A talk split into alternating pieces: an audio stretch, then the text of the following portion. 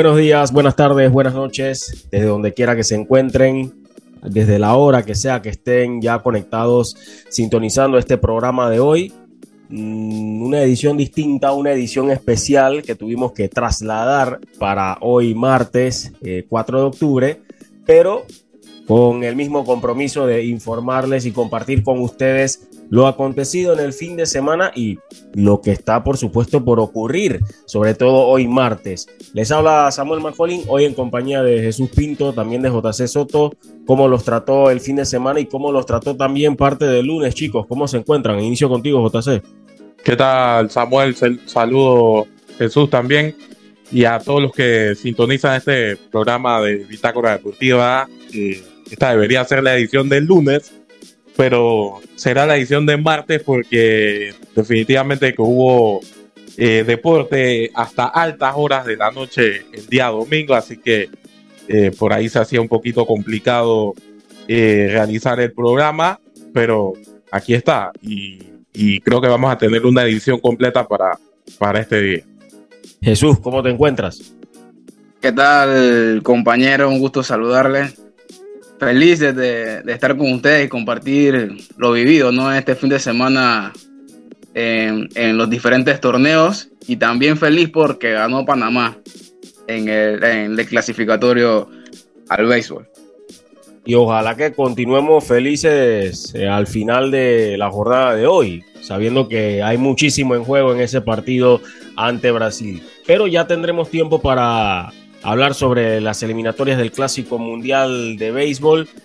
Vamos a adentrarnos en lo sucedido en la jornada 13 del torneo Clausura 2022 de la LPF, porque volvió a ponerse interesante la tabla de posiciones, algunos cuantos cambios y ya hay equipos que parecen que solamente los separa los goles y en este caso los goles podemos decir que son apenas centímetros de distancia si lo medimos en base a lo que sería distancia y demás, pero en esta ocasión con los resultados que se, ha venido, que se han venido dando, tanto a mitad de semana como en el fin de semana, pues pareciera que las oportunidades están abiertas para todos.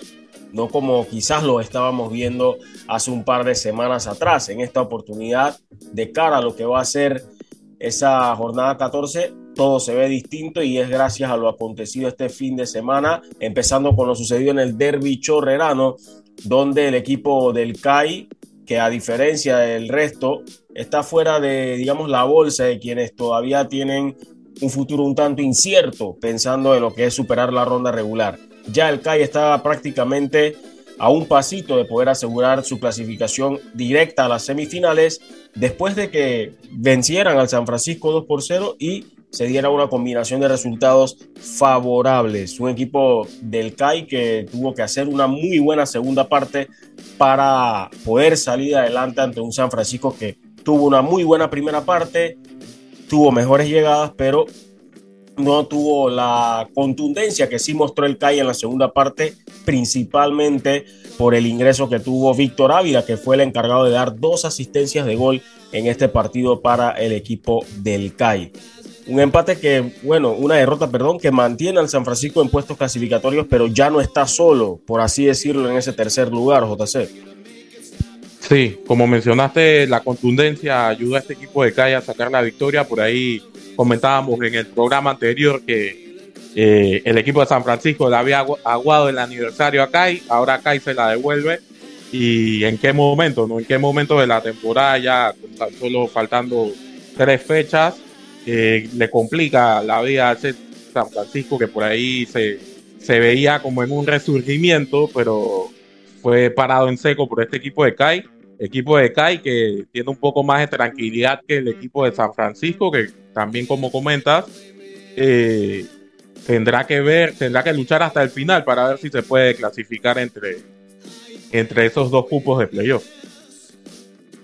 Jesús, el CAI termina, digamos, quitándose de encima lo que era un remordimiento de dos fechas sin poder ganar y sin poder anotar goles.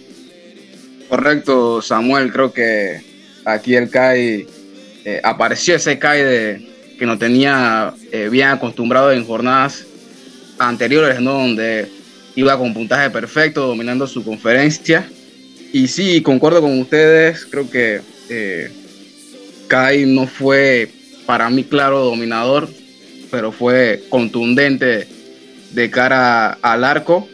Por ahí San Francisco al final eh, arriesga de más y por ahí Kai eh, liquidó el partido, ¿no? Pero yo creo que ya Kai prácticamente tiene asegurado ese, primer lugar en su conferencia. Sí, los jugadores ya prácticamente están apuntando hacia ese objetivo que puede concretarse este domingo cuando reciban al equipo del Herrera FC en el Agustín Musquita Sánchez. Los goles del CAI fueron a través de Gilberto Hernández al 50, gol de cabeza y con dedicatoria especial a su bebé que viene en camino. Y el tanto de Ángel Valverde ya sobre el final al 90 más 5 para la victoria del CAI que mostró solidez defensiva y no solo eso tácticamente, fue un equipo que se entregó a la necesidad de evitar que el equipo del San Francisco Fútbol Club pudiera enlazar su juego tan fácil como lo hizo en la primera parte, sobre todo con ese juego por los costados que encontraba rematadores en el área. Ya en la segunda parte fue una tarea totalmente complicada para el equipo del San Francisco y más con un Kai que cerró el partido con una línea de tres y utilizando a dos jugadores en función de carrileros.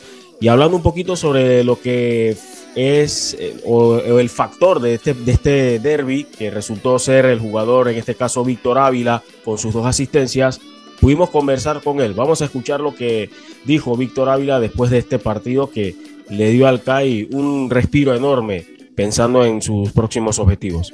Bueno, sabíamos que iba a ser un partido complicado porque San Francisco venía de, de unos buenos dos partidos en dos fechas anteriores, venían enrachados, venían en buen momento, nosotros veníamos de, de dos, dolosas, dos dolorosa derrota, una en casa y una afuera. Teníamos que reponernos como, como sea y qué, manera, qué mejor manera que hoy en, en el derby. ¿no?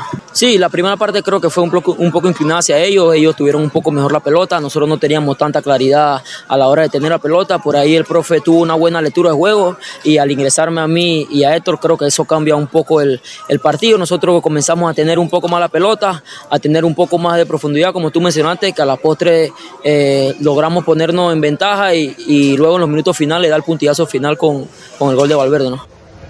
Coméntanos, Víctor, sobre lo que ha sido para ti tu evolución como jugador. Antes eras más de eh, rematador en el área, hoy en día eres un jugador que le pone paciencia en el último tercio y hasta te encargas de dar ese pase que puede ser letal. Bueno, creo que es el trabajo que, que hemos venido realizando con el, con el profe Narváez. Eh, él me decía que hacía muy bien lo que era rematar, pero me hacía falta involucrarme un poco más en el juego, hacer jugar a, al equipo que él veía en mí eh, esa virtud que no veía en ningún otro jugador y creo que por ahí la estoy mejorando, estoy ayudando mucho en lo que es la construcción del juego y hoy, hoy lo pude mostrar de gran manera dando los dos, los dos pases del gol. Bueno, es un partido especial, como tú lo dijiste, es un partido bastante especial para mí personalmente porque me formé, eh, como se dice, me crié como jugador, como persona. Eh, San Francisco es un club al que le debo mucho, un, equipo que, que, estaré eternamente agradecido por todo lo que me inculcó desde, desde muy niño, ¿no?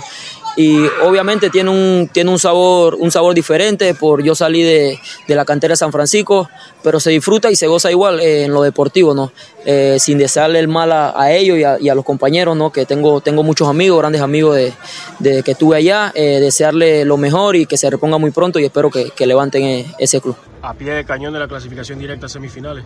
Bueno, pensamos partido a partido, ahora tenemos un partido complicado. Eh, sí lo tenemos ahí, pero no pensamos, no pensamos en eso, pensamos en ir partido a partido, sacar los tres puntos y si se nos da, bienvenido sea. Bien, esas fueron las palabras de Víctor Ávila, exjugador del San Francisco y que sigue haciendo eh, cosas muy interesantes con el equipo del CAI. Su rendimiento habla por sí solo.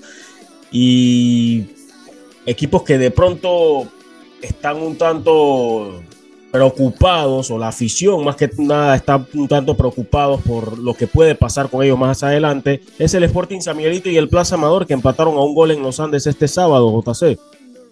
Sí, eh, dos equipos que parecen vivir un poco realidades similares y no se le están dando las cosas, no está haciendo nada como el final de, de ronda regular para ellos Vimos un partido entre Sporting y Plaza Amador que en la primera parte fue más faltas que juego.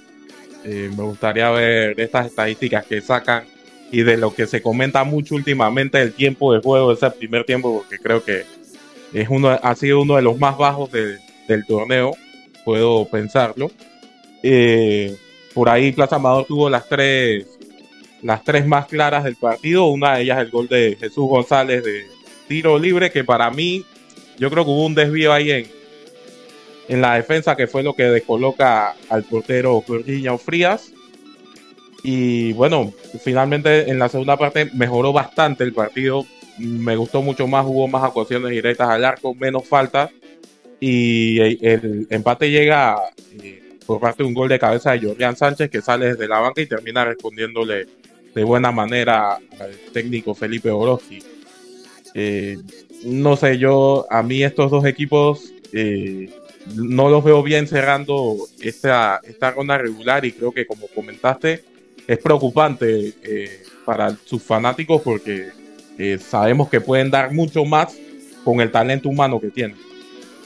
Y tendrán que dar mucho más con el tipo de partidos que, que vienen para ambos, ¿no? En el caso del Sporting San Miguelito, que tendrá que visitar el estadio Armando Deli Valdés y en el caso del Plaza Amador que tendrá que enfrentarse al Tauro Fútbol Club en el Clásico Nacional. Y ya sabemos cómo le ha resultado el Clásico Nacional al Tauro Fútbol Club cuando está en urgencia y cuando el Plaza Amador de pronto, eh, de pronto está en una situación un poquito más ventajosa, entre comillas.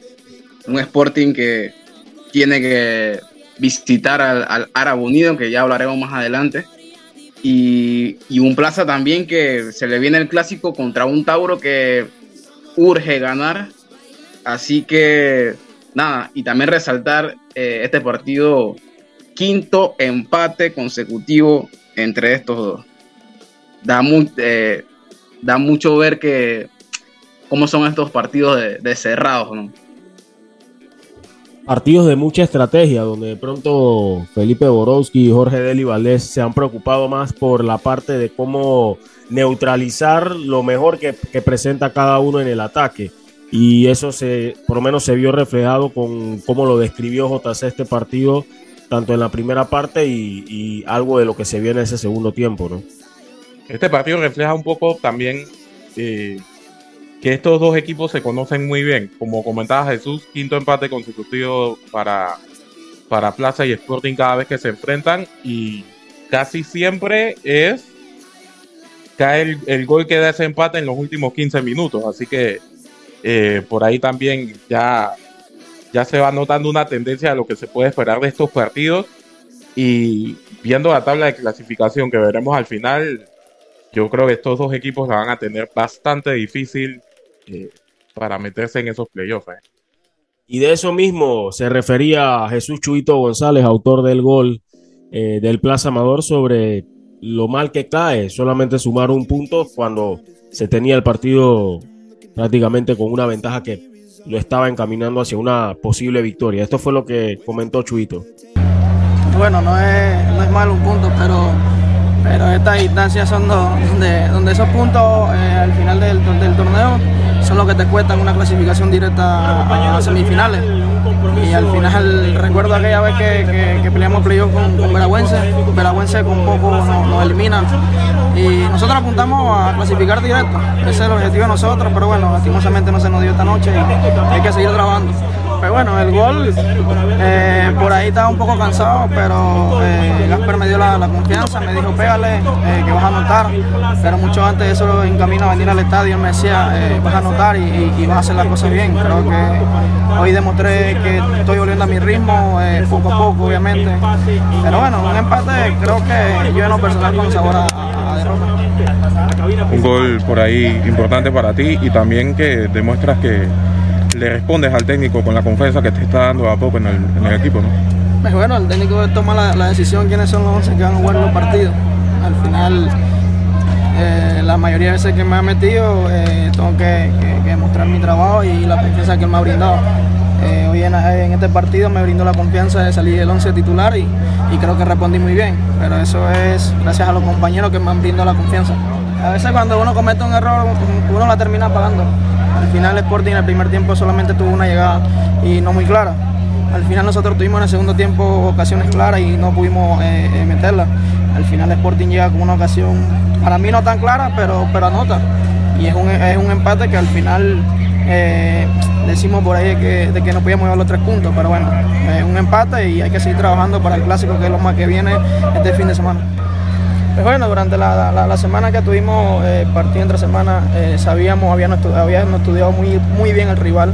Eh, son jugadores como José Pedro Giannini, otros jugadores, Julián Sánchez, muy buenos dentro del área. No puedes darle un espacio porque te, te, anota. Al final, por ahí nos descuidamos y nos anotó.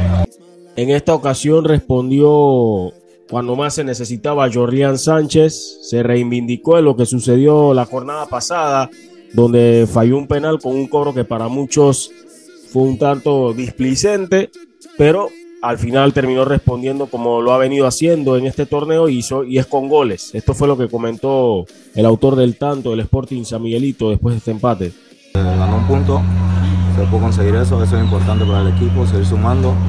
Y pues creo que el equipo hizo un esfuerzo grande en el segundo tiempo. Y pues en el primer tiempo parece que no nos encontrábamos.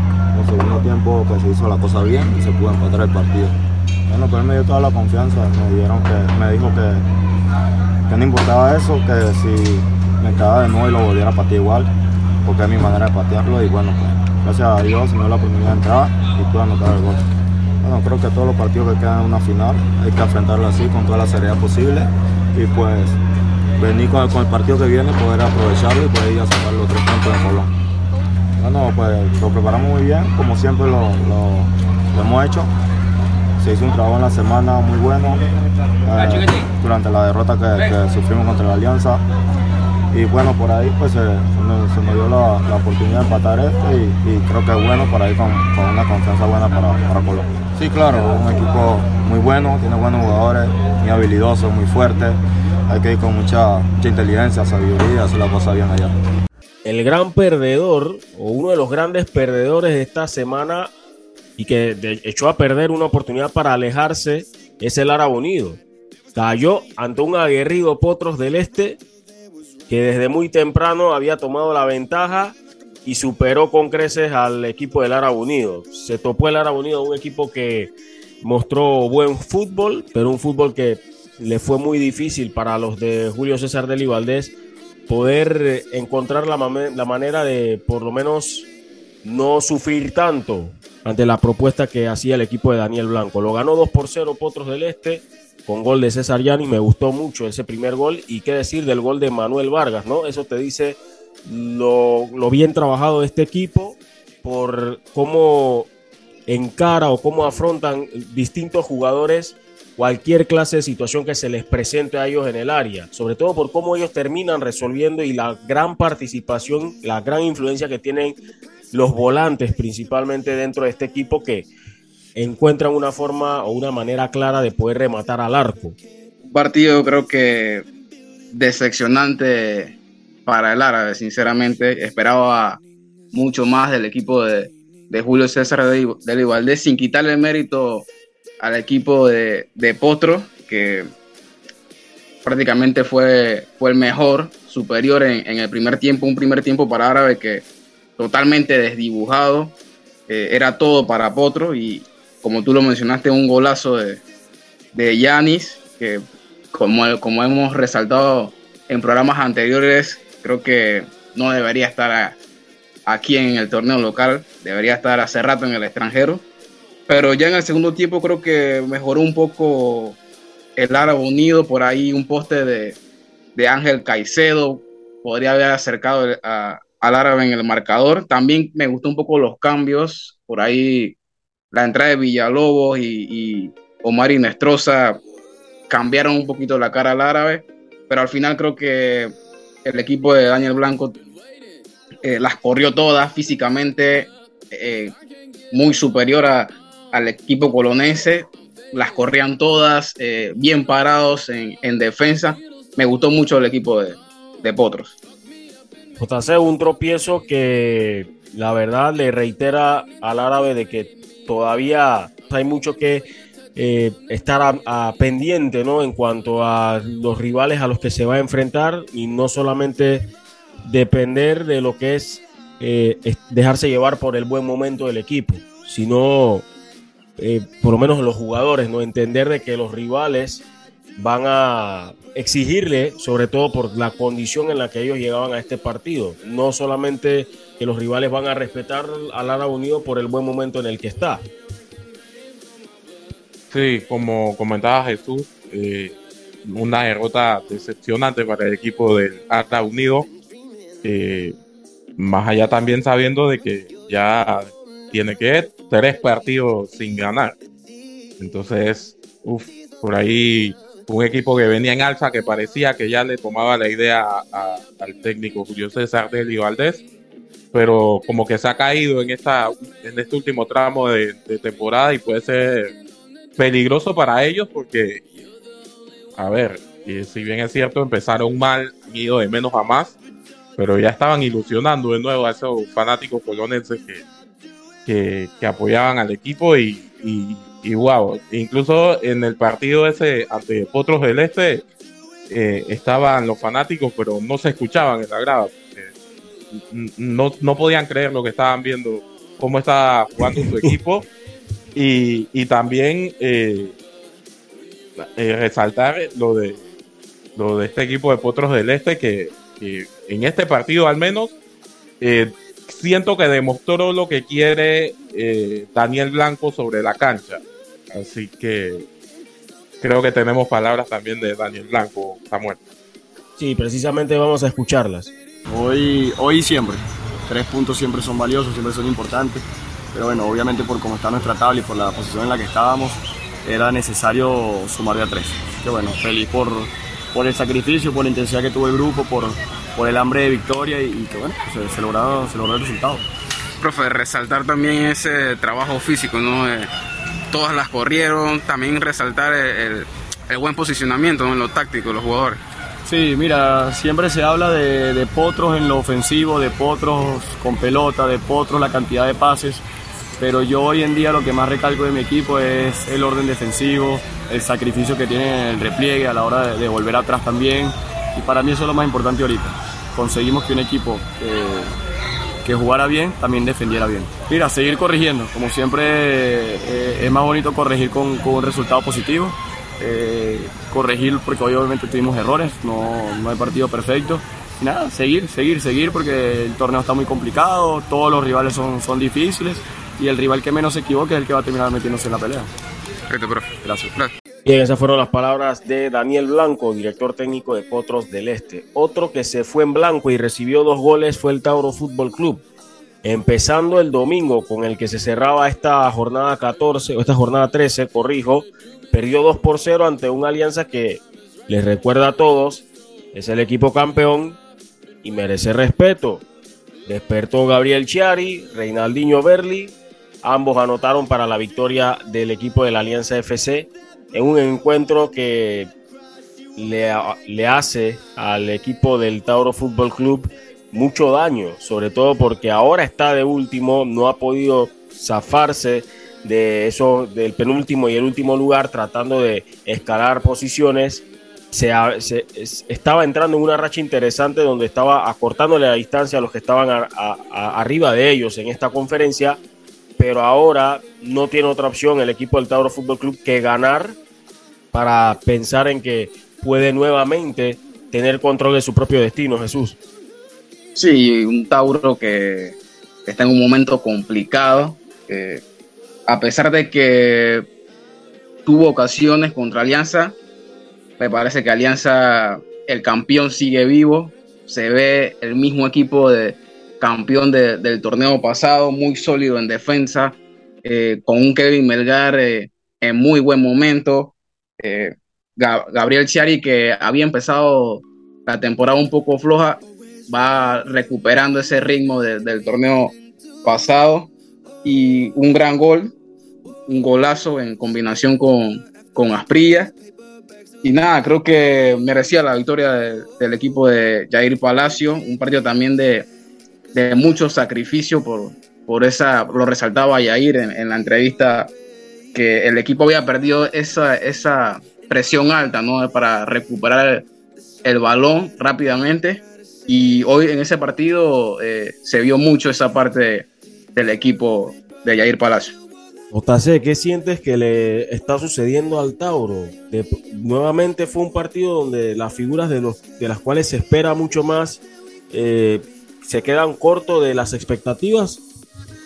Sí, yo creo que este equipo de Tauro eh, ha desaprovechado una oportunidad importante para quizás por ahí asegurar un, puesto de, de playoff, porque viendo la tabla va a ser el que más trabajo va a tener y tiene un cierre bastante complicado. Así que yo creo que en este partido era que tenían que aparecer los llamados a los llamados, no sé, quizás estrellas del equipo y sacar la cara por delante, porque a Tauro ahora le viene el clásico ante el Plaza Amador, viene un partido ante Sporting San Miguelito y viene un partido eh, ante el Árabe Unido, que es el partido con el que con el que cierra la ronda regular. Y siendo último en la tabla de clasificación con 17 puntos, yo creo que esta vez está difícil que lo logre. No voy a decir que no lo van a lograr porque se han visto casos, pero este para mí era el partido que tenía que salir a responder esas estrellas y, y, sacar los tres puntos eh, ante una alianza que por ahí mucho se había hablado de de que el campeón estaba de capa caída, de que tenía resaca de campeón. Jair Palacios lo repita cada rato, este equipo necesitaba un break, se tomó su break, se tomó el break también Jair Palacios con, esa, con esos que cuatro o cinco partidos suspendidos y ahora se ve un equipo totalmente refrescado, incluso también con la reaparición de Gabriel Cheari para, para la causa aliancista. cuidado, eh, cuidado. Precisamente vamos a escuchar palabras de esos dos protagonistas que mencionas. Primero Jair Palacios, director técnico, y luego Gabriel Chiari, después de esta victoria.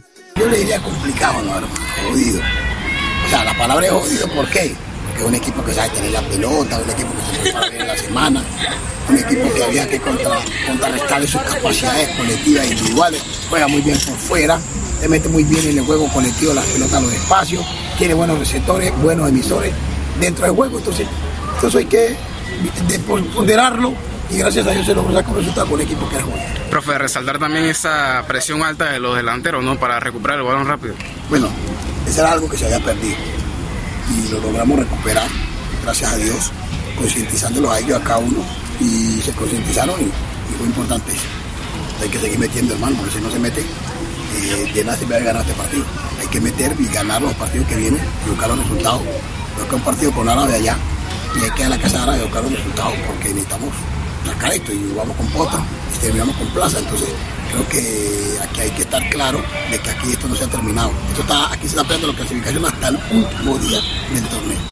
No, me siento, me siento muy bien y, bueno, obviamente es verdad lo que acabo de decir y, no solamente juego yo, juegan los compañeros también y en momentos importantes el Señor me ha dado la, fortaleza de aparecer y le doy gracias a los compañeros también que siempre han estado ahí apoyando, eh, luchando y levantando el ánimo de que, de que todo, va, todo, va, todo va a estar bien. Eh, día a día trabajando para, para, retomar el nivel de que tenía la temporada pasada. Tres puntos muy valiosos, ¿no? Eh, también por esa apretada tabla. Sí, sí, muy importante esos tres puntos. Sabíamos que teníamos que ganar o ganar porque si perdíamos quedábamos en el fondo de nuevo. Y ahí la tabla está peleada y obviamente tenemos que sumar ya sea de uno o de tres.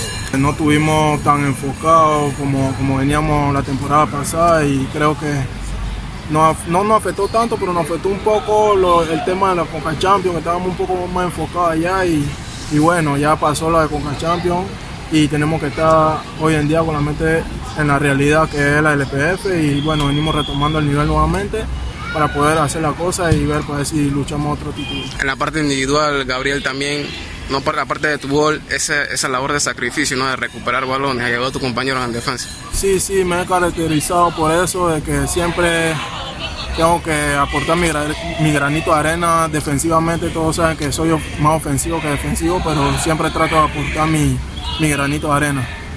Uno que empató pero perdió al mismo tiempo, para mi concepto, es el Club Deportivo Universitario. Empató sin goles ante el Atlético Chiriquí en partido que se disputó en Penonomé Un encuentro que, hay que decirlo, Universitario tuvo mejores ocasiones, aunque el Atlético Chiriquí puede decirse que tuvo más llegadas en la primera parte, pero las ocasiones eh, apremiantes de gol estuvieron del lado de Julio Infante. Un juego muy intenso dentro y fuera de la cancha, porque hasta el cuarto árbitro tuvo mucha actividad con lo que sucedía y los reclamos y todo lo que provenía de las áreas técnicas. Pero dentro era un partido que yo tenía como que la leve impresión de que se le podía salir de las manos al árbitro.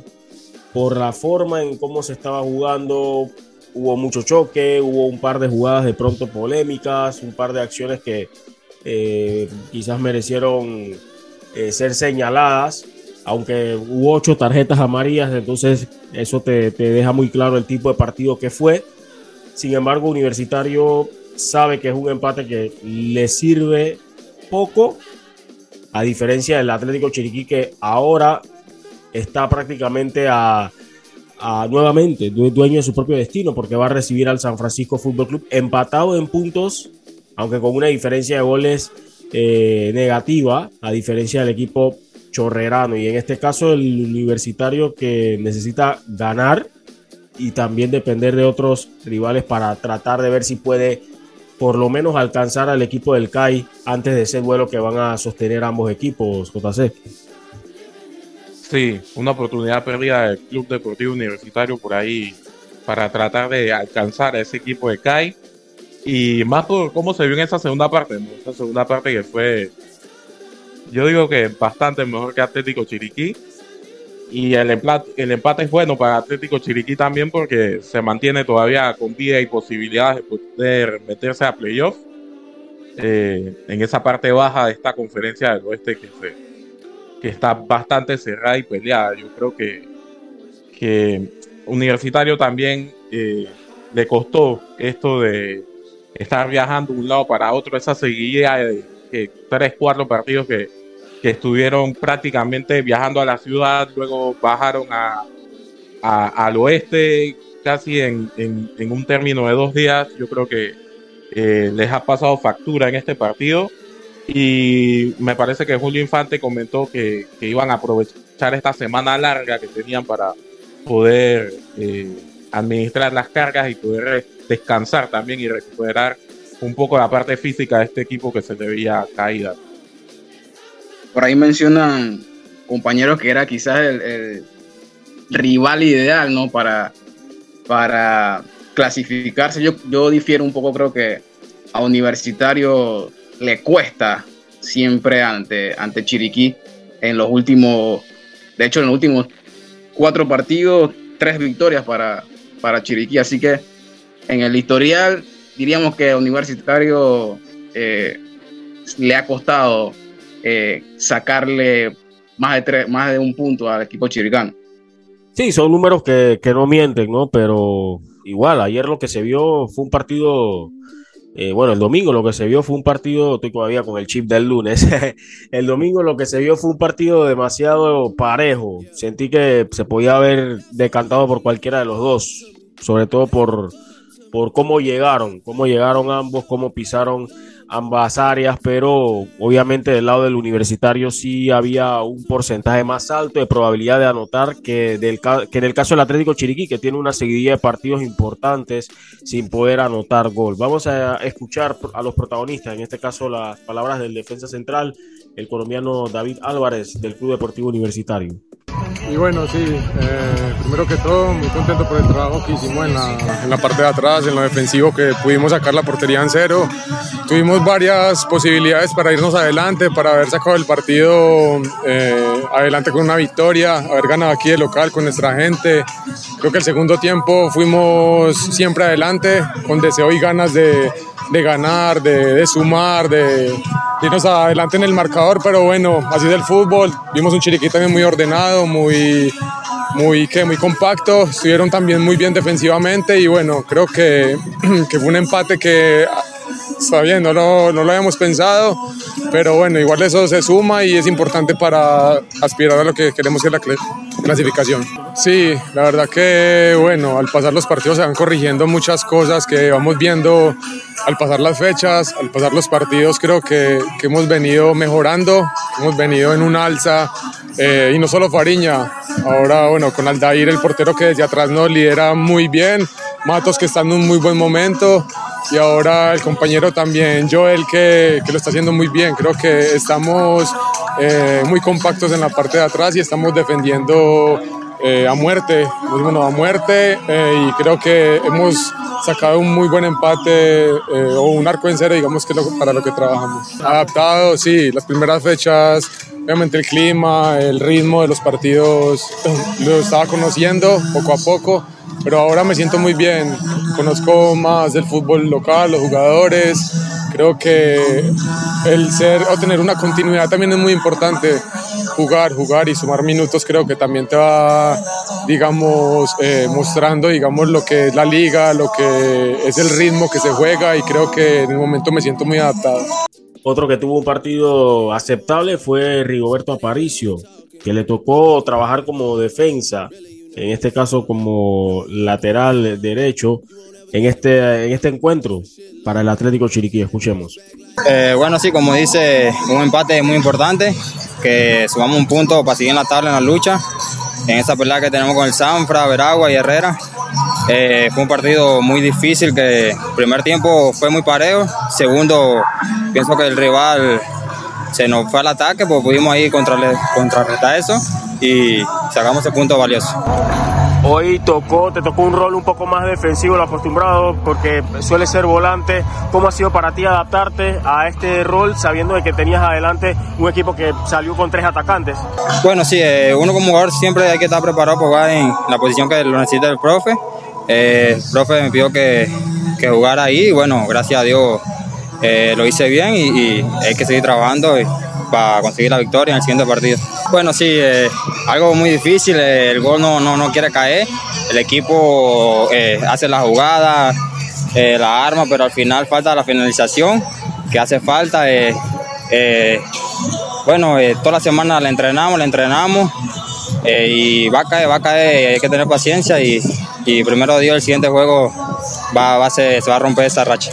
Sí, bueno, como dice, la tabla está bien cerrada, los cuatro equipos de atrás eh, estamos en esa lucha, eh, un punto como dice importante, eh, ahí creo que empatamos al Sanfra y bueno, eh, ya estos, estos, últimos partidos que quedan son de finales a muerte y, y ahí es donde nos vamos a jugar la clasificación. Bueno, sí, decirle que, que, nos apoyen, que el equipo siempre sale a la cancha a darlo todo, el 100% y, y, y que está ahí en la, en buena y en la mala, que, que vamos a salir adelante. Y cerrando la jornada, otro equipo, o, o, podemos decir que otros equipos que no debieron empatar, debieron aprovechar la situación. Herrera y el Veraguas United. Empezaba ganando el Veraguas United con tanto Eric Rodríguez y ya en la segunda parte, o lo que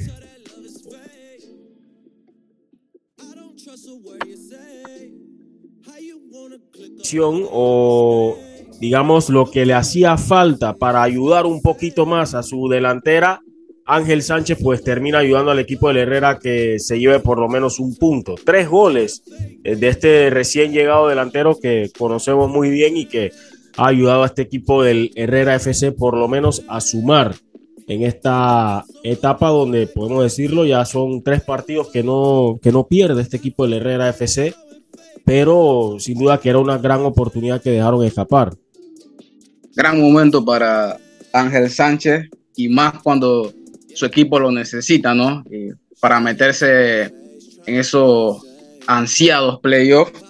Pero creo que en el entrando en el partido, creo que partido parejo, diría que un tiempo para, para cada uno. Ya en el segundo tiempo creo que por ahí Herrera eh, se, se fue más al ataque, José Guerra fue importantísimo debajo de los tres palos, sacando eh, varias jugadas eh, claras. Hay una de Veraguas que también pudo haberse ido arriba al marcador, que si no me equivoco, Ever Flores la saca en la línea. O sea, prácticamente cantaba el gol Veraguas y, y eh, el jugador de Herrera la salva para a su equipo, ¿no? Sí, la verdad que un partido que el equipo del Herrera FC pues también, también estuvo a punto de, de sumar de a tres. Igual lo que había hecho el Veragua United en la primera parte daba la impresión de que podían haber hecho un poquito más. Bueno, vamos a escuchar a algunos de los protagonistas, ¿no? Primero al capitán Santiago Cedeño y luego de Santiago Cedeño habla José Guerra, el portero del Veraguas United. Bueno, la verdad que es un partido complicado con Veragua que, que está peleando el descenso. La verdad que eh, fue como una final para nosotros. Eh, lastimosamente nos cayó un gol ahí de pelota quieta, pero pudimos hacer el gol del empate y, bueno, no nos alcanzó el tiempo para, para remontarlo. En los tres últimos partidos se han, se han rescatado de 9.5. ¿Qué tal el grupo en, esta, en, en, estos últimos encuentros? Y la verdad que el grupo viene trabajando bien, más que nada en la parte defensiva. Eh, estábamos cogiendo muchos goles. Herrera no es un equipo que, que, le, hacen, le hacen goles. Eh, pudimos ajustar ahora de la mano del profe Nino. Estamos haciendo bien el orden táctico, que es lo que se quiere. Y bueno, eh, estamos encaminando el equipo. Todavía estamos en, en mira a una zona de clasificación. Sí, son tres finales, son tres finales. Eh, sabe que, esta conferencia dura y Herrera desde el primer momento vino a competir. Eh, este es un equipo que ya se metió en una final y, bueno, quedan tres finales, quedan nueve puntos en disputa y vamos a dar todo por, clasificar.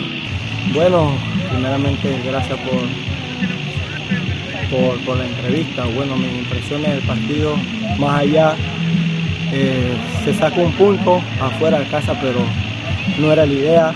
Eh, por ahí más que todo en la posición que estamos nos servían más los tres puntos. Eh, toca seguir trabajando, quedan tres partidos, nada está escrito y este equipo eh, va a seguir luchando hasta el final y bueno, lastimosamente se me escapan los tres puntos, pero, pero aún queda, si, si, si quedan partidos estamos con vida aún. Cotejando de que quedan nueve puntos en juego por la clasificación a los playoffs, o, el descenso para Veragua United? Bueno, nosotros vamos partido a partido, quedan tres partidos, toca eh, por ahí un partido directo con la U. Eh, como yo te lo estoy diciendo, yo no pierdo la fe, no, no pierdo la esperanza, todavía quedan nueve puntos, todo puede pasar, nada está escrito, se viene una final con, con, con el equipo de, de, la U y bueno, eh, nos vamos con un punto que, que igual nos no sirve de esperanza. ¿Los arqueros también salvan puntos, José? Sí, por ahí tuve eh, mucho desempeño en la, en la, parte de atrás, eh, lógicamente desajuste, pero para eso estamos, para seguir trabajando. Y más que todo nos llevamos un punto, quedan nueve, todo puede pasar en la Tabla de posiciones, chicos. Sí, Samuel, vamos a repasar la tabla de posiciones luego de 13 fechas en este torneo clausura en la conferencia del Este. El Plaza Amador líder con 22 puntos.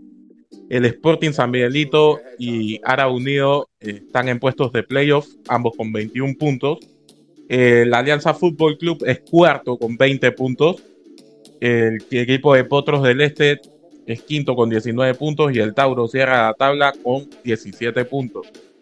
En la conferencia del oeste, el Club Atlético Independiente es líder con 26 puntos.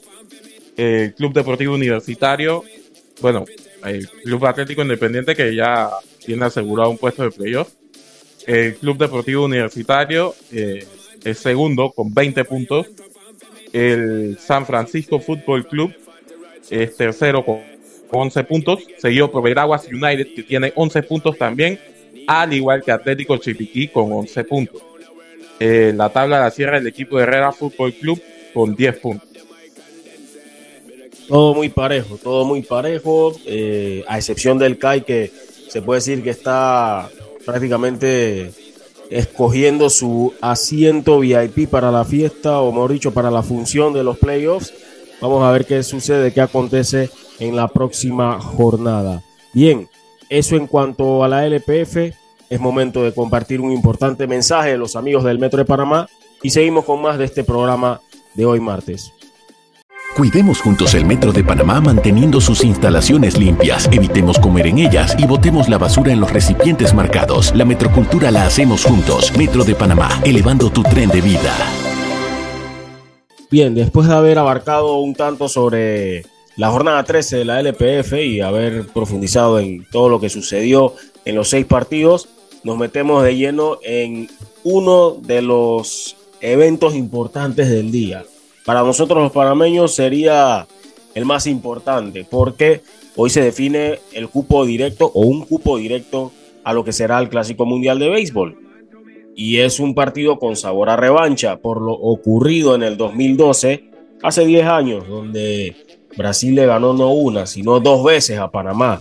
En aquella oportunidad, un equipo comandado por el ex Grandes Ligas Barry Larkin, y que ahora, con alguno que otro jugador que estuvo en ese, eh, en ese partido para el olvido, eso, o esa eliminatoria para el olvido, vienen con más experiencia e intentan replicar lo que sucedió en aquella ocasión.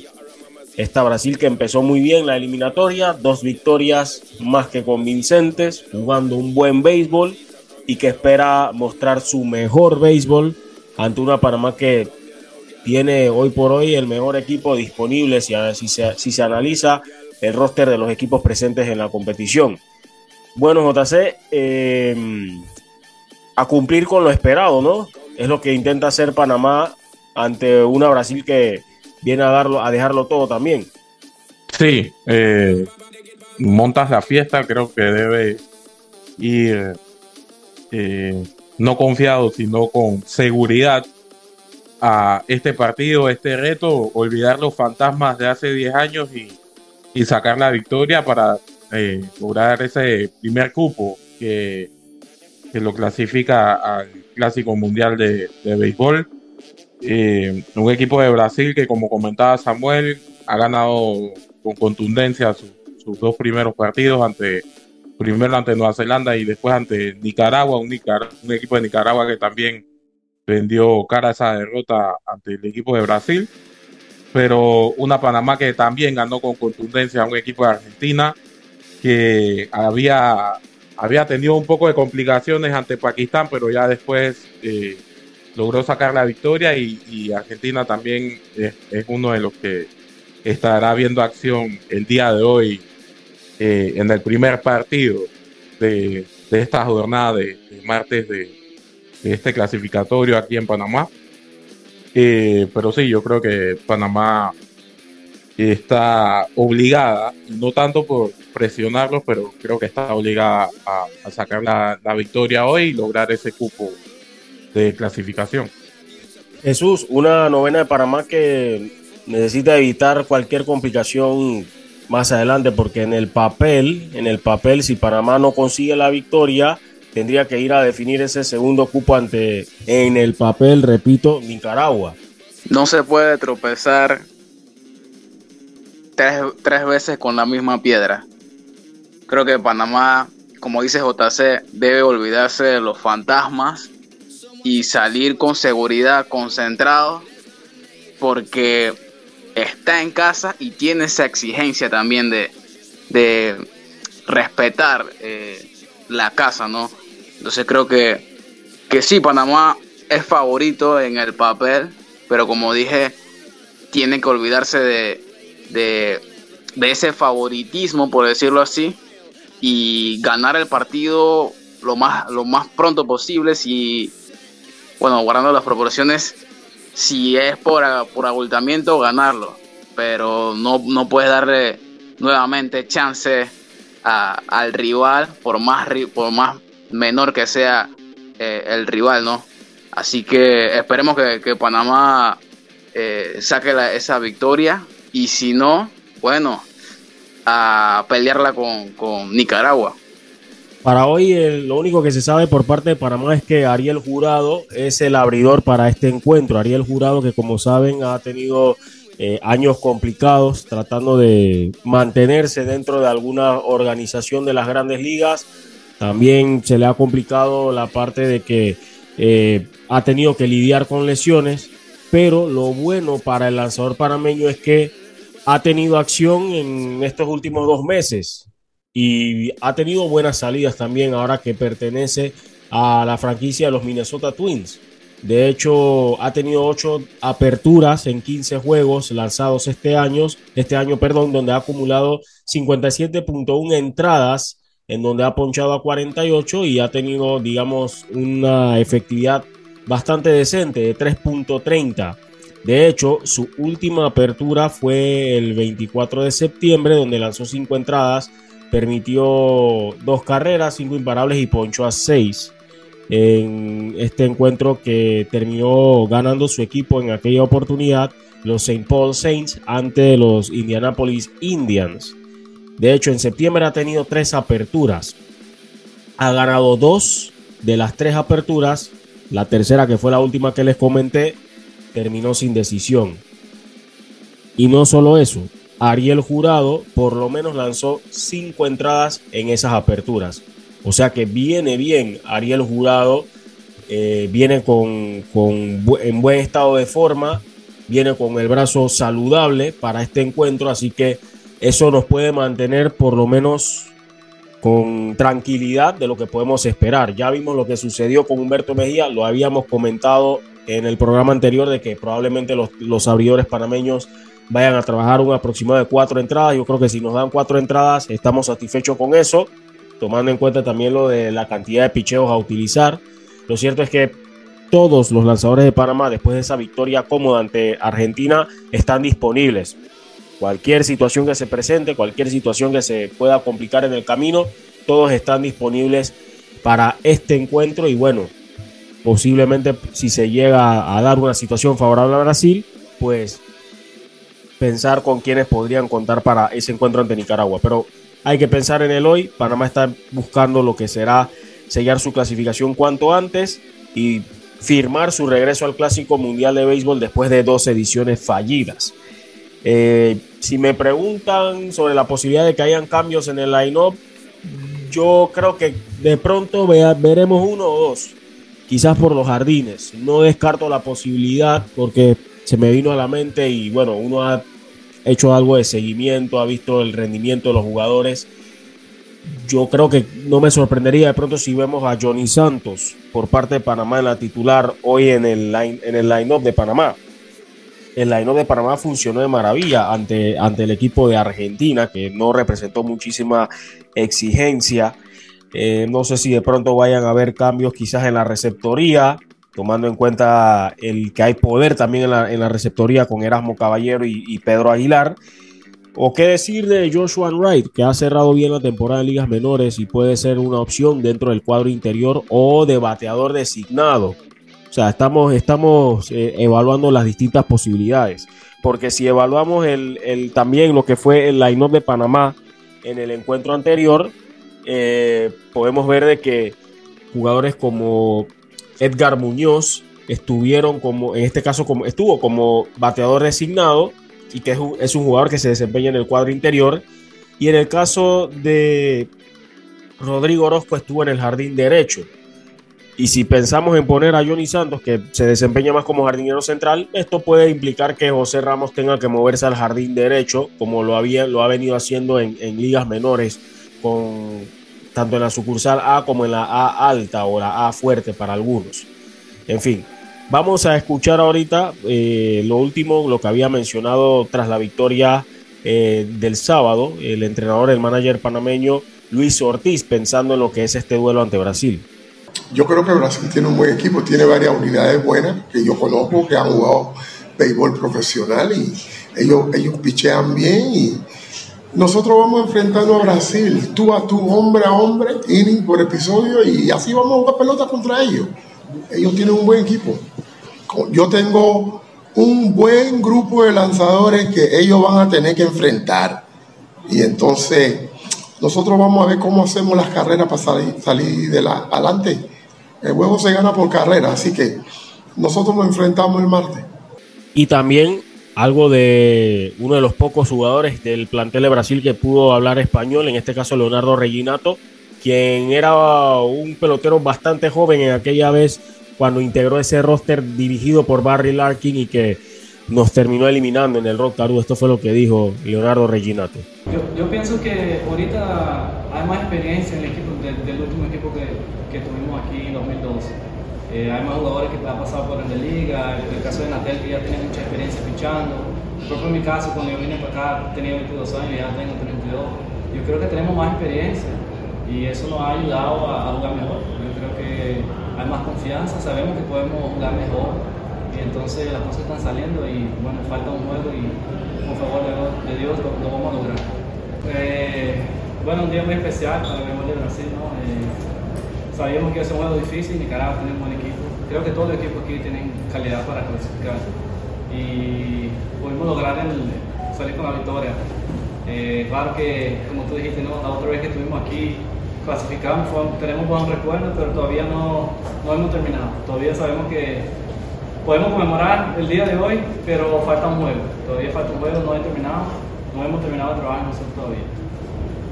Bien, antes de que se dé este partido, que al parecer será a las 8 de la noche, pero el calendario de la MLB dice 7 pm, nuestra recomendación es cúrese en salud y llegue temprano, porque igual va a ser un despelote para poder llegar al Rotaru. Yo creo que en eso estamos claros todos, estamos claros todos, porque el congestionamiento vehicular no es relajo después de las 5 de la tarde yendo por la vía Centenario, así que si usted puede, haga el esfuerzo y llegue temprano al estadio. Antes de ese partido... yo solo espero, Samuel, que hayan aprendido de lo del sábado, tanto fanáticos como organizadores. Por favor. Antes de hablar un poquito sobre eso, porque no quería, bueno, hay que hacer, hay que también opinar al respecto de eso. Antes de, llegar a ese punto, hay un partido a la una de la tarde y es para definir quién estará esperando al perdedor del duelo de fondo, para definir el segundo cupo. Se van a enfrentar en el repechaje Argentina y Nicaragua. Argentina, que hay que decirlo, ha obtenido dos victorias importantísimas en esta edición y ya está prácticamente pensando en el futuro, ¿no? De lo que puede llegar a, hacer en cuanto a su desarrollo dentro de esta disciplina. Se va a enfrentar ante Nicaragua, que hizo los deberes ante Nueva Zelanda, ganó cómodamente. Ese partido será al mediodía. Esperemos, pues, si no se presenta ningún contratiempo, poder estar allá y poder llevarles, por lo menos reportar las incidencias de ese encuentro. Argentina, Argentina que, al igual que Brasil, los dos equipos que, más partidos han disputado en este premundial. Epa, buen apunte ese. Tres partidos han disputado cada uno. En el caso de Argentina eh, y Nicaragua, el ganador va a estar enfrentándose, como ya lo habíamos dicho, al perdedor entre Brasil y Panamá. Ese partido por el segundo cupo será el día miércoles. Será el día miércoles a las 7 o a las 8 de la noche. Ya, ya lo confirmaremos luego. Bien, eso en cuanto a las eliminatorias rumbo al Clásico Mundial de Béisbol. Eh, vamos a ver qué sucede. Si Panamá gana, estaría yendo a Arizona, ¿cierto, JC? Sí, correcto. Ok. Así que vamos a estar muy pendientes a qué acontece después de esas tres entradas, perdón, de esas nueve entradas mm. que van a estar disputando tanto Brasil como Panamá. Bien, eso en cuanto a las eliminatorias rumbo al Clásico Mundial de Béisbol. Nuevamente les recordamos, lleguen temprano por favor o traten de llegar temprano porque el tráfico va a estar pesado para ese compromiso. Se ha dicho, se ha dicho que el partido eh, sería a las 8 de la noche. Oficialmente, o sea, lo que tiene eh, estipulado lo que, se estipula, lo que se estipula desde un inicio es que el partido es a las 7 de la noche. No sabemos si habrá habido algún cambio de manera interna o si van a, alargar la jornada, porque el partido también de Pakistán contra Argentina el primer día iba a ser a las 7 de la noche y se corrió para las 8 de la noche. Eh, esto eh, tendrá que ver las redes sociales de, de Bitácora Deportiva, también de, del World Baseball Classic, que es donde se está anunciando todo esto, pero usted mentalícese que tiene que, que, el juego es a las 7 de la noche y tiene que estar, tiene que tratar de llegar dos horas antes al menos al estadio Caru, porque recuerden que se complica eh, toda esa gente que sale de trabajar, que viaja hacia, hacia, el oeste, siempre hay algo en el puente centenario, así que mejor estar ahí con tiempo y con calma. Ya saben, tomen consejos. Ok, bien. Em, vamos a dar unos importantes, vamos a compartir unos importantes mensajes de los amigos del Metro de Panamá y continuamos con más de esta edición de hoy en Bitácora Deportiva. Por tu seguridad y la de todos, espera el tren detrás de la línea amarilla y sitúate a lo largo del andén o plataforma de espera. La metrocultura la hacemos juntos. Metro de Panamá, elevando tu tren de vida. Bien, continuamos con más de esta edición de Bitácora Deportiva. Bueno, vuelve la UEFA Champions League, es cierto, pero hay algunos equipos que van a tener actividad, por supuesto, eh, tanto hoy como mañana. Así que también hay que darle un vistazo a lo que más eh, sobresalió durante el fin de semana en las ligas europeas. Empiezo contigo, JC, porque en España hay nuevo líder y precisamente uno de los que juega hoy sudó la gota gorda y no pudo sumar de a tres en casa. Sí, correcto, Samuel. Hay, hay nuevo líder. Eh, el Fútbol Club Barcelona con esa victoria 0-1 ante el Real Club Deportivo Mallorca con un golazo de Robert Lewandowski. Se convierte en el líder de la Liga Española por diferencia de goles. Hay que aclarar, aclararlo de esa manera. Luego de que el Real Madrid empatara 1 a 1 con el Osasuna en un partido donde Karim Benzema votó un penal. Eh, se ha hablado bastante de eso. Y también donde se dice que en ese gol de Vinicius por ahí pudo haber estado un poco adelantado eh, Rudiger, que hizo un amague ahí medio extraño, pero finalmente dan el gol válido, así que 1-1 para Real Madrid en el Bernabéu el día domingo.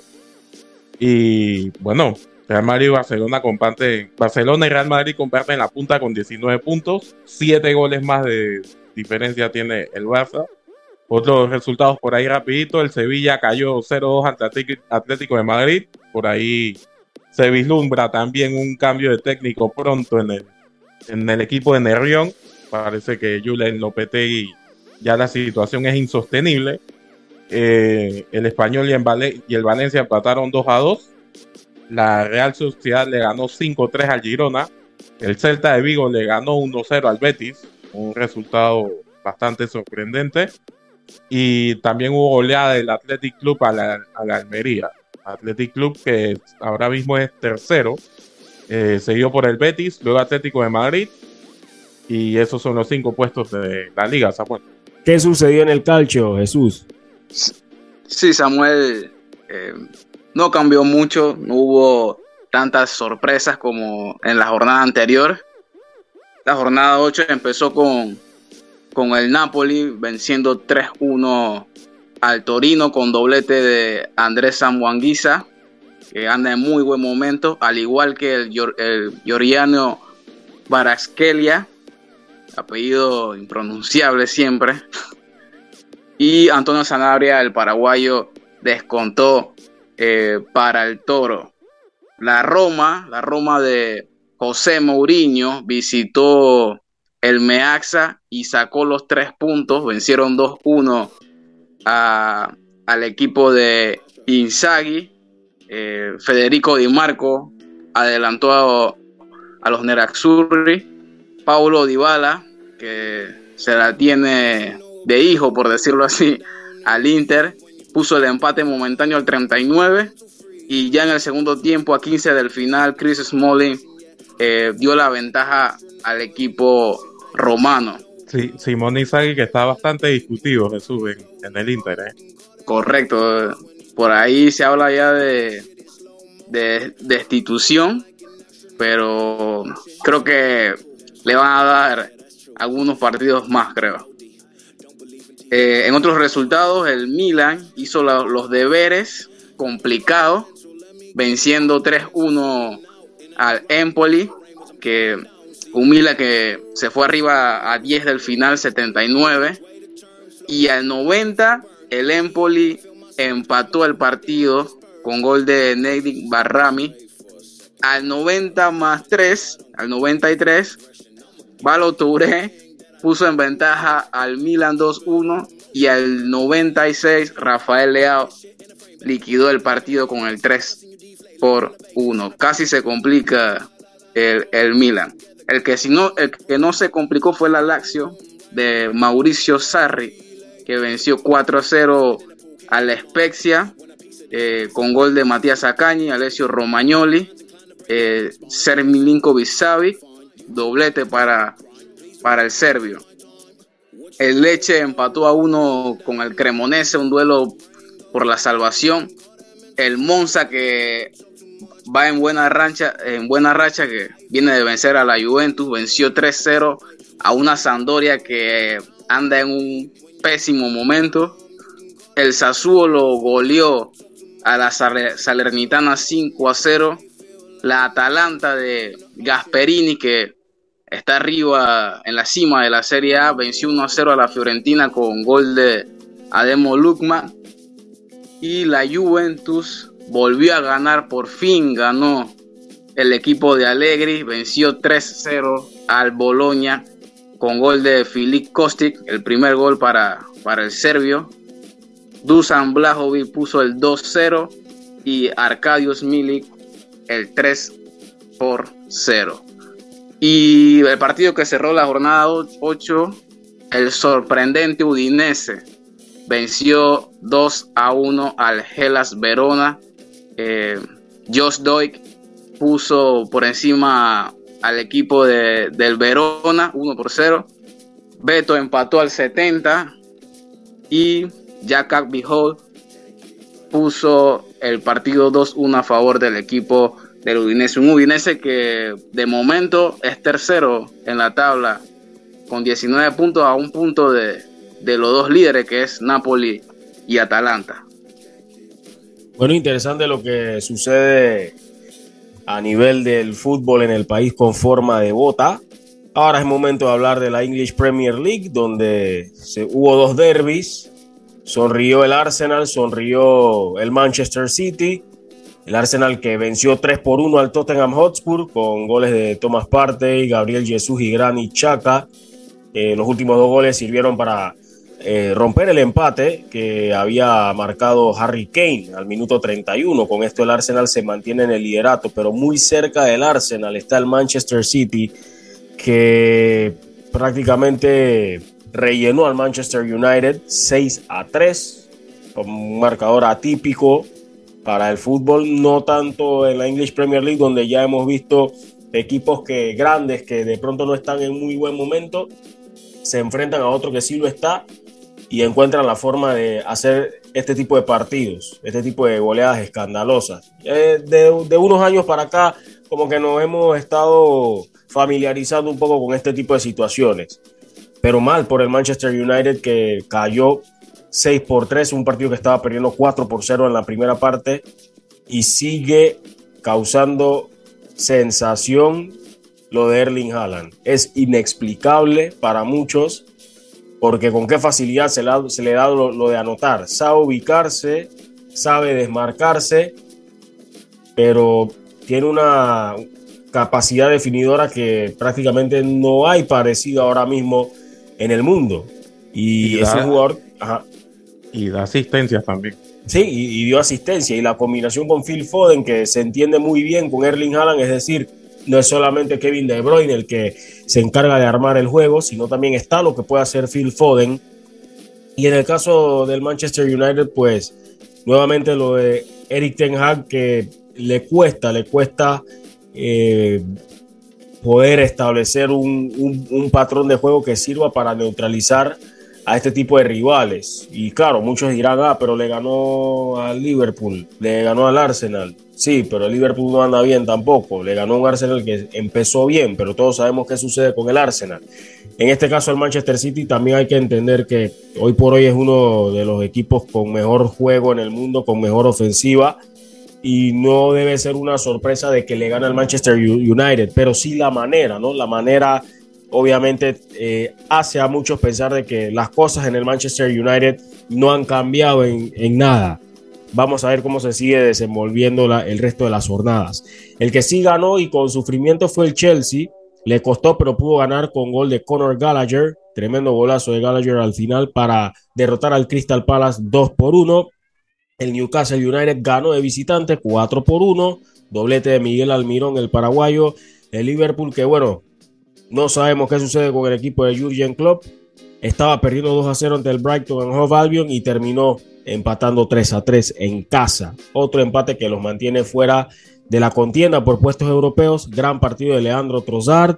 el belga que sigue dando de qué hablar en el Brighton Hove Albion, un jugador interesante del cual poco se habla, lo vengo diciendo hace rato, y que sigue eh, demostrando su gran nivel. El Everton superó 2 por 1 al Southampton, su primera victoria visitante para los, Blue, para los Toffees perdón, en este torneo. El Leicester City por fin se encuentra con la victoria en esta temporada, derrotó al Nottingham Forest 4 por 0. Esto entre los resultados destacados, también la victoria del West Ham United sobre Wolverhampton 2 por 0, con el tanto de Scamaca que está atravesando muy buen momento, tanto con la selección como también con a nivel de clubes. Bien, eso en cuanto a la English Premier League. En Alemania, pues las cosas están muy interesantes con nuevos, eh, digamos, contendientes al liderato. Caso del Unión Berlín y también el caso del, del Freiburg. Pero no muy lejos está el equipo del Bayern Múnich que goleó el viernes al Bayern Leverkusen 4 por 0. Así que ya eso los pone, digamos, que encaminados, ¿no? A nuevamente recuperar el paso en lo que es la Bundesliga. Pero el, Unión Berlín, que terminó perdiendo ante el Eintracht Frankfurt 2 por 0, fue alcanzado por el equipo del Friburgo que venció al Mainz 2 por 1. Este equipo del Friburgo que empata con el Unión Berlín en el liderato, ambos con 17 puntos. Para los que preguntan por el Borussia Dortmund, el Borussia Dortmund perdió en su visita ante el Köln por 3 a 2. Le está costando al Borussia Dortmund. Ahora sin Marco Reus, pues claro que, que pesa, pesa un poco lo que es el poder seguir compitiendo, ¿no? aspirando a pelear por los primeros lugares. ¿Qué decir de la liga francesa, la Ligue 1, donde el PSG ya está prácticamente en control del liderato, pero muy cerca de ellos está el Olympique de Marseille, el PSG que venció 2 por 1 al Niza con tantos de Lionel Messi y Kylian Mbappé. Golazo eh, Messi. Sí, golazo de Messi. ¿Qué decir de la derrota que sufrió el Olympique Lyon ante el Lens 2 por 1? Perdón, 1 por 0. El tanto del Lens lo había hecho Florian Sotoka de penal ya en la recta final del partido. Y este Lens que está también peleando por puestos europeos este equipo de Lance. Está todavía interesante el arranque de la temporada de la Ligue 1. Curiosamente, el que está a tres puntos de líder es uno que estaba peleando permanencia la temporada pasada, el Lorient, pero esto apenas empieza. Y manteniéndonos en el continente europeo, hay que destacar la gran actuación que tuvo el panameño José Luis Rodríguez en su primer encuentro como titular con el Famalicao.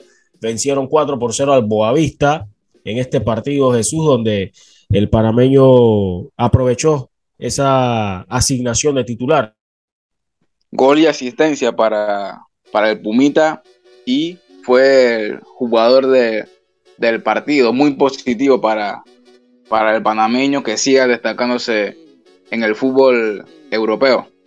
Sí, sobre todo porque había tenido, digamos, pasado muchas fechas sin tener esa oportunidad para mostrarse y ya lo está aprovechando, ya lo está aprovechando ahora con nuevo entrenador.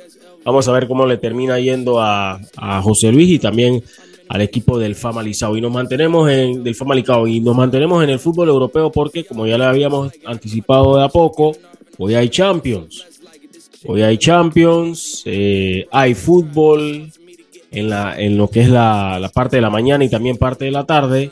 Hay interesantes duelos JC para hoy martes, donde regresa la acción de la fase de grupos ya en lo que es eh, la tercera fecha, ¿no? La tercera fecha de la fase de grupos. Eh, partidos interesantes, empezando desde las 11 y 45 de la mañana, Bayern Múnich que recibe al Victoria Pilsen y Olympique Marseille que intentará detener al Sporting de Lisboa.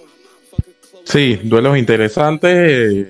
Ese duelo de, de, de Sporting Lisboa y el Marsella por ahí quizá la última oportunidad del Marsella para poder soñar con meterse a, octavos de final de, esta edición de la Champions League, ya que el, Sporting de Lisboa eh, domina ese grupo D con seis puntos, el Marsella tiene cero puntos, así que le será importante sacar un buen resultado. Y por el lado del Bayern Múnich y el Victoria Pilsen, sabemos que el Bayern va cabalgando en la punta de ese grupo C aunque yo creo que no debe confiarse ante este equipo de Victoria que por ahí vende bastante cara su derrota.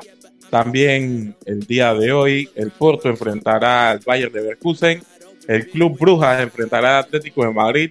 Club Brujas que es líder de ese grupo B contra un Atlético de Madrid que ha venido medio tropezado en estos partidos europeos. El Ajax enfrentará al Napoli también. El Frankfurt enfrentará al Tottenham.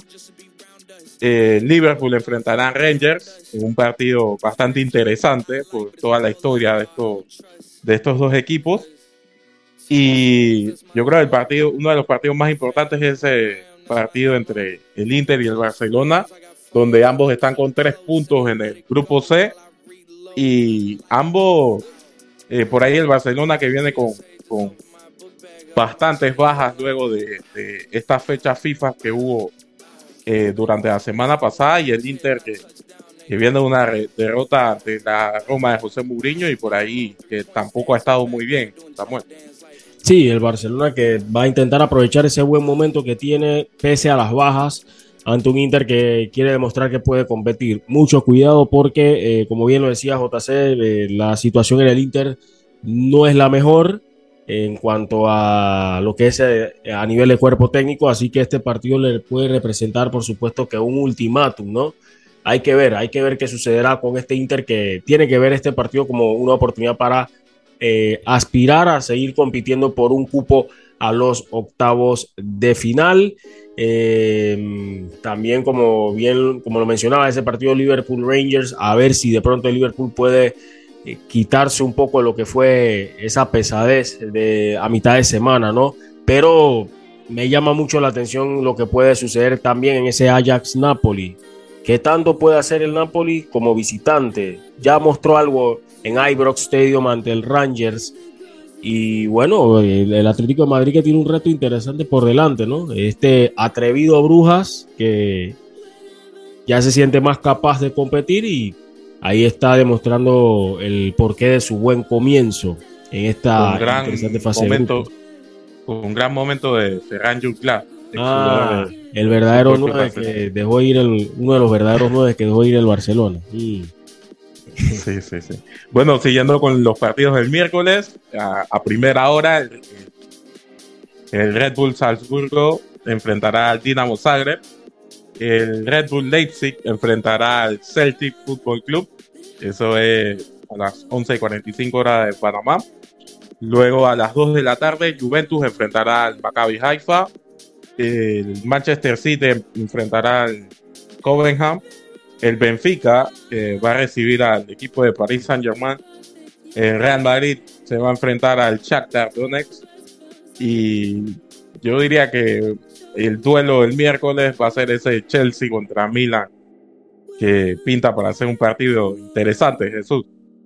Definitivamente, creo que el campeón de, de Serie A contra uno de los últimos campeones de, de, de Champions, duelo muy, muy interesante. Otro Milan, Milan diferente a temporadas anteriores. Y un Chelsea que con nuevo entrenador, quizás no con esa experiencia en, en Champions, pero veremos cómo le va Graham Potter contra uno, un, un equipo histórico de, de este torneo. Bien interesante todo lo que hay en cuanto a la UEFA Champions League. Hacemos nuevamente una pausa para compartirles un mensaje importante a los amigos del Metro de Panamá y continuamos con el cierre de esta edición especial de Bitácora Deportiva. Paso a paso se construyen los cimientos de la Línea 3, una obra que cambiará la manera de transportarse de más de 500.000 residentes de Panamá Oeste. Metro de Panamá, elevando tu tren de vida. Bien, JC, este fin de semana se dio el premio, el Gran Premio de Singapur.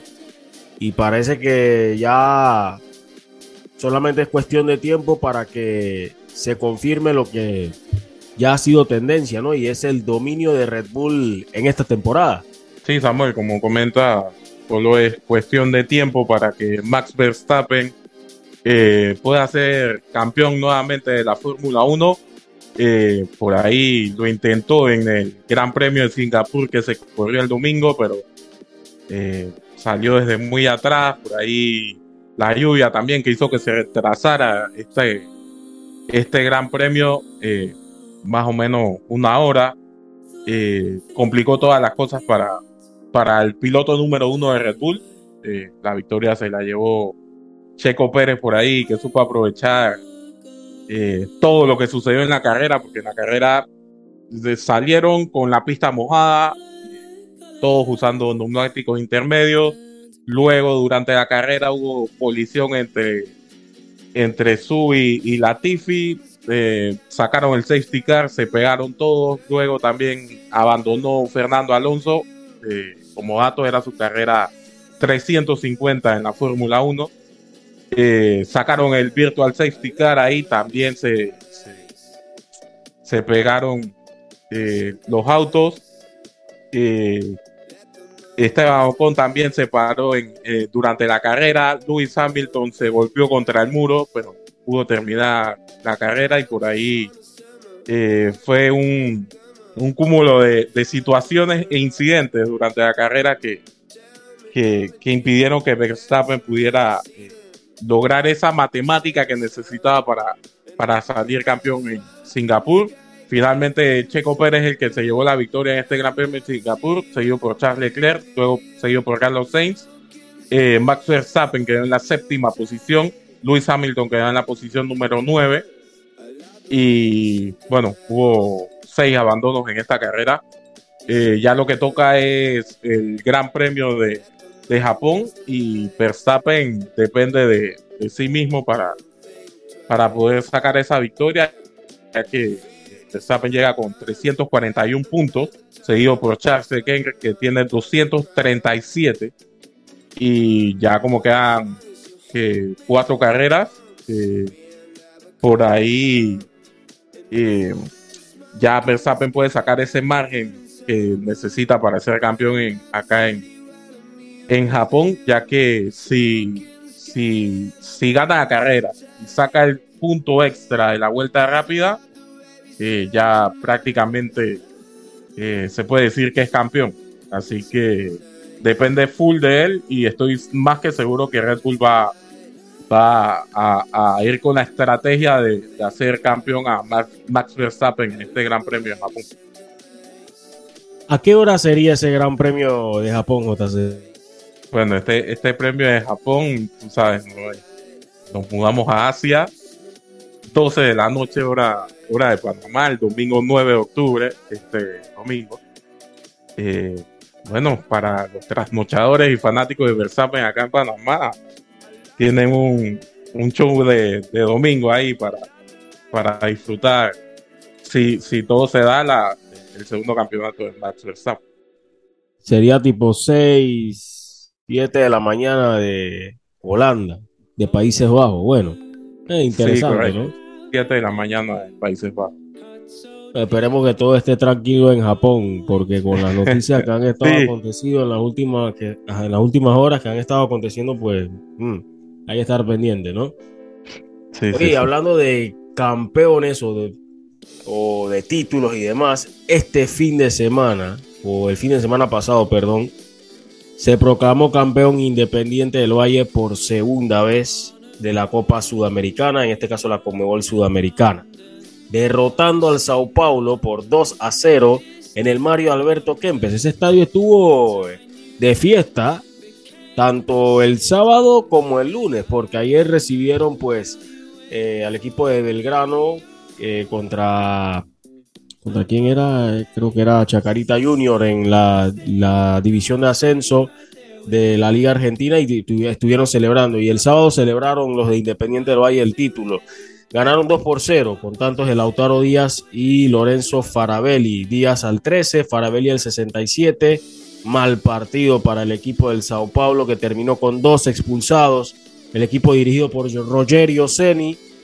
En cambio, el equipo del Independiente del Valle, volviendo a lo que fue parte de su fórmula, fue una decisión acertada de la Junta Directiva y colocaron a quien había sido asistente técnico de Miguel Ramírez, el español Miguel Ramírez, que se había encargado de llevar a este equipo a ser campeón por primera vez eh, fuera de Ecuador pues Martín Anselmi, el argentino, se encargó esta, en esta oportunidad como técnico en propiedad, después de lo que había sido su marcha posterior al 2019 y su ingreso o su incorporación este año, y llevó al equipo a ser campeón, pero jugando un buen fútbol, fiel a la filosofía que muestra y que practica este equipo dentro y fuera del terreno de juego. Su segundo título para esta institución en la Copa Sudamericana y con un entrenador que tiene una historia muy curiosa. Es más joven que el capitán del equipo. Martín Alcelmi solamente tiene 37 años y también estudió periodismo eh, deportivo, imagínense, antes de empezar como a formarse como entrenador y logró este importante eh, hito dentro de su joven carrera como estratega después de haber estado como asistente técnico tanto en el equipo de Independiente, Atlanta y en el Inter de Porto Alegre. Así que felicidades a Independiente del Valle, que es un equipo que es un modelo a seguir. Eh, todo lo que ha venido haciendo no es de ahora.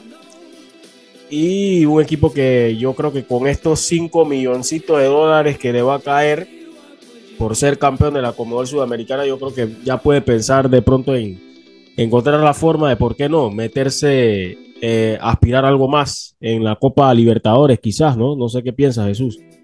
Un equipo o un club modelo a seguir, ¿no? Creo que un, un club que ascendió en 2007 y desde ese entonces viene haciendo las cosas bien. De hecho, es un club que ha estado más en segunda división que en primera división y, y, ya tiene dos títulos internacionales, ¿no? Y hace unos años, si no me equivoco, en 2016, 2017, llegó una final de, de Libertadores donde cayó derrotado ante Atlético Nacional. Así que no es de ahora lo que está haciendo eh, este equipo de Independiente del Valle. Así es, interesante. Y bueno, ya para ir finalizando, hay que también destacar a los panameños que están compitiendo en los Juegos Suramericanos que se desarrollan en Asunción, Paraguay. Ya tenemos la primera medalla y fue a través del panameño Héctor Sención en karate en la modalidad kata de formas, donde el panameño ocupó el tercer lugar en el podio, obtuvo la medalla de bronce. La prueba la ganó el venezolano Kleiber eh, Casanova, obtuvo 24 puntos, seguidos por el peruano Mariano Wong. También hubo bronce para Lucas Impagnatielo de Argentina, pero bien por el panameño que ocupó eh, la medalla de bronce, obtuvo la medalla de bronce con, con un puntaje de 23.94. Ya también había competido la parameña Emily Santos en la modalidad 200 metros, metros pecho, terminó séptima en la final. También hubo acción los primeros ciclistas y las primeras ciclistas de Panamá en lo que había sido la prueba eh, de contrarreloj individual no habían obtenido podio, pero no será la última, ni la, primera ni la última prueba que estarán compitiendo. Hubo acción también en el triatlón, donde Peter Vega terminó en la undécima posición de 28 competidores. También hubo acción en la esgrima con la parameña Alessandra Icardi, cayó en octavos de final. Y pendientes también a, cómo le termina ir a Panamá en tiro con arco, como tanto esta como en otras disciplinas, eh, donde Astrid, la panameña en este caso, Astrid Barría había hecho un trabajo interesante en la prueba de la prueba individual compuesta de tiro con arco. Impuso incluso un récord nacional en 72 fechas para un, un puntaje de 672. Así que vamos a estar eh, divulgando, difundiendo un poco más sobre lo que están haciendo nuestras y nuestros atletas allá en Asunción 2022. Bien, muchachos, no sé si tienen algo más que agregar antes de finalizar el programa de hoy. Eh, también eh, hacer mención del hecho lamentable que se dio en Indonesia, donde en una estampida murieron 125 personas en un estadio de fútbol. Son cosas que, que no deben pasar, más allá de que sea un clásico y que se vea diferente. Hay que controlarse y, y, saber estar en tiempo y en espacio donde están ubicados para, para evitar este tipo de tragedias por ahí eh, se, ve que se repiten cada vez más últimamente todo este tema de invasión de cambio, de invasión de, campo y todo esto. Eh, y creo que ya es hora de hacérselo mirar. Claro, y, también por esto de el exceso de cómo se de la sobreventa de boletos también, según algunos informes preliminares supuestamente, ojo, como que hubo cuatro mil personas de más para este clásico eh, de una de las zonas más eh, futbolizadas de Indonesia. Lamentable, la verdad. Eh, esto no es fútbol, hay que prevenir lo que es este tipo de situaciones que pueden acabar en enormes lamentos, pérdidas de vidas humanas. prácticamente como que nos está haciendo regresar al pasado, ¿no? cuando uno ve este tipo de casos que no son, digamos, tan frecuentes, pero hay situaciones que pueden derivar a eso, automáticamente viene a la cabeza Hillsborough en, el 96. Y bueno, un hecho bastante lamentable y con el paso de los días se van a obtener más información sobre esto, ¿no? Sí, y también eh, lamentar el, tema del uso de, de gas lacrimógeno dentro del estadio para dispersar a la gente que prácticamente es lo que provoca la, salida de la gente de esa manera que termina en tragedia. Eh, hay que hacerse iluminar desde todas las partes, desde, desde los fanáticos hasta de los que controlan este tipo de multitudes en, un evento deportivo de esta magnitud. Así que lamentar la muerte del hecho y, y, nada, eh, repensar las cosas mejor que, que estas no son maneras de manchar el fútbol, dice. Claro. Jesús, no sé si tienes algo más que te gustaría de pronto aportar para este cierre. Recordar también que ayer se despidió uno de los mejores delanteros de, la época, eh, campeón con el Real Madrid, Napoli, Juventus, Chelsea, eh, Gonzalo Higuaín, más de 360 goles, 14 títulos conquistados, eh, una carrera eh, impecable para, para el argentino que cuelga las botas. Sí, 17 años y medio de carrera, Gonzalo Higuaín, que ha sido también blanco fijo de críticas por distintos momentos donde se esperaba que mostrara esa calidad de goleador y no lo pudo hacer. Tanto así que creo que también hubo ya exageradas la cantidad de señalamientos que hacían hacia el jugador, olvidándonos de que también es un ser humano, pero al final eso no lo doblegó, continuó con su carrera y como bien lo decía, estando en el Inter Miami recobró esas ganas de competir y no quiere despedirse sin llegar a ser campeón. Vamos a ver si el equipo de Phil Neville dirigido por Phil Neville, puede de pronto lograr esto, ¿no? Eh, ser campeón en la MLS para que Gonzalo Higuaín pueda cerrar su carrera eh, con broche de oro, ¿no? Canterano de River Plate y que en su momento pues vistió camisetas importantes como las del Real Madrid, también la de la Juventus, el Napoli, con el Chelsea llegó a levantar la UEFA Champions League. Una carrera bastante aceptable para Gonzalo Higuaín, el Pipita Higuaín que anunció precisamente el lunes su retiro del fútbol. Y bien, eh, también ya para despedirnos, eh, quiero agregar también lo del el gesto de los New York Yankees, ¿no? De recordar al panameño ya fallecido eh, Héctor López, que fue el segundo Grandes Ligas panameño y quien lastimosamente perdió la vida, falleció a los 93 años. había dirigido a Panamá también en un clásico mundial de béisbol y fue tuvo una carrera destacada a lo largo de los 11 años que estuvo en las grandes ligas, con buenos números ofensivos y demás, y también rompiendo barreras, ¿no? convirtiéndose en el primer entrenador negro en una triple A, eh, dirigiendo ligas menores. Así que pasa su alma. Héctor López fue una semana complicada también para Panamá en ese aspecto porque perdió también a Julio Osorio, que fue su primer capitán y único capitán en unos Juegos Olímpicos con la selección de baloncesto. Este Julio Osorio que la verdad, em, Julio Osorio que también había, había su número 6, su camiseta, su dorsal había sido retirado.